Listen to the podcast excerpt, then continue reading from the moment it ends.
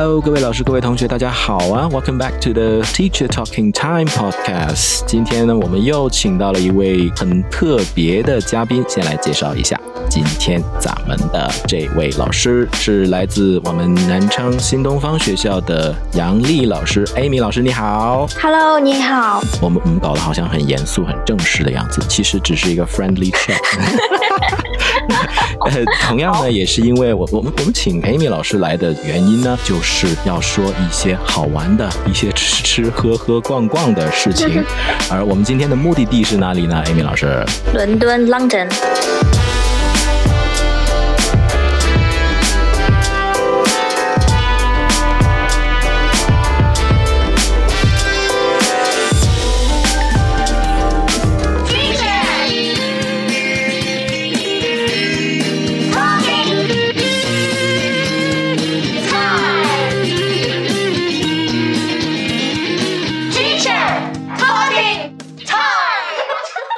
London，你应该比较熟悉哈。嗯，我在那边吃吃喝待了一段时间。哦，能跟我们同学们、老师们解释一下为什么对伦敦会比较了解吗？呃，当时在英国留学，毕业以后嘛，然后就去伦敦就工作，然后所以在那个地方会比较了解一点。哦，其实是在伦敦工作过嘞。如果对于像 Amy 老师这样子啊，就是比较熟悉或者说待的时间比较久一点嘛，那肯定呃有一些大家可能不太知道的地方。那我先抛一个哈，对我来说就是嗯对伦敦不熟悉的这些同学和老师会问的问题，就如果呀啊、你要挑一个伦敦你感觉最吸引的一个地方，你会觉得是呃一个什么地方呢？其实上次一六年我们我们一起去的时候，我有特意回了伦敦我住的地方去了一遍，因为我以前住在泰晤士河旁边，那个地方叫 Canary Wharf。我是住在那边的，它那里有一些船屋。虽然我不是住在船屋，但是以前会在泰晤士河边散步，会经过那个地方。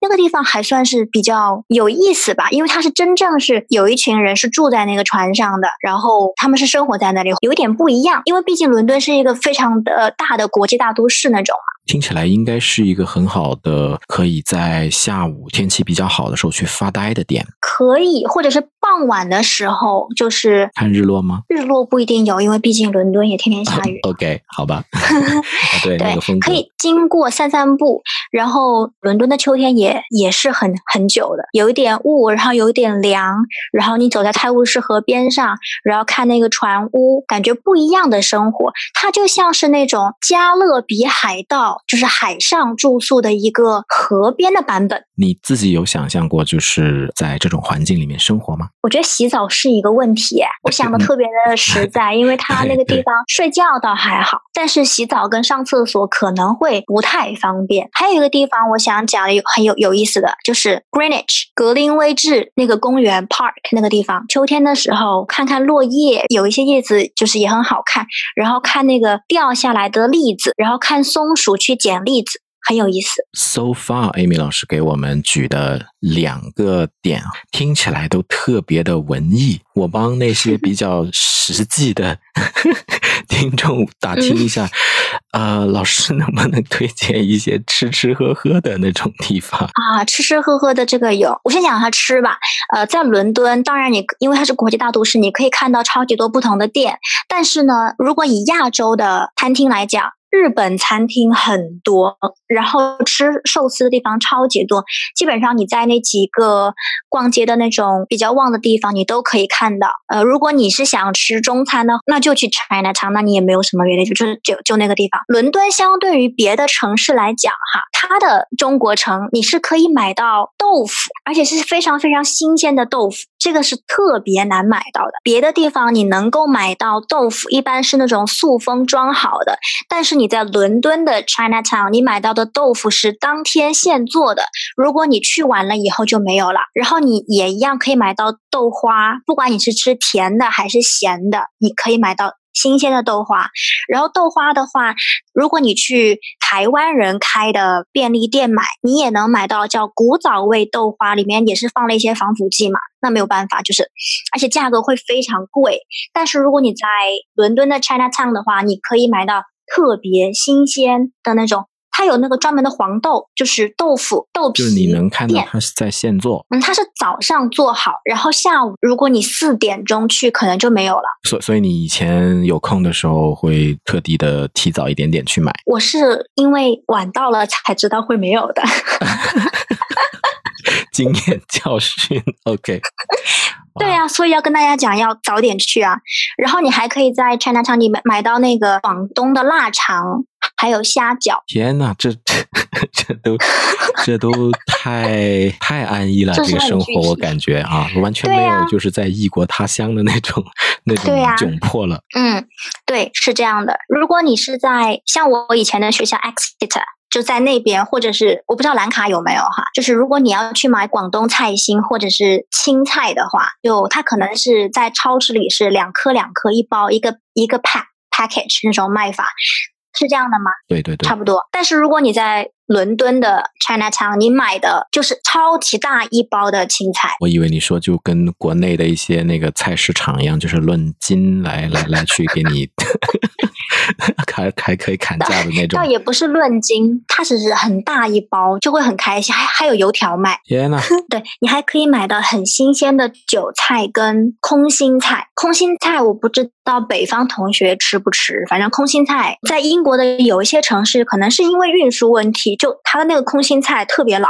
但是你在伦敦的话，你可以吃到最新鲜的。啊，可能是因为它那个进出的量都特别大，是吧？就从物流的方面来说，嗯，嗯，哇，真棒！提一个奇怪的问题啊，可能有的同学就会问啊，他就说：“老师，但是如果我是短期去的话呢，没理由到像伦敦这么大一个，就是离离家里很远，然后很国际化的地方，还就是只限制吃那个中国菜嘛，是吧？英国方面的听说比较暗黑料理是真的吗？嗯，此处沉默。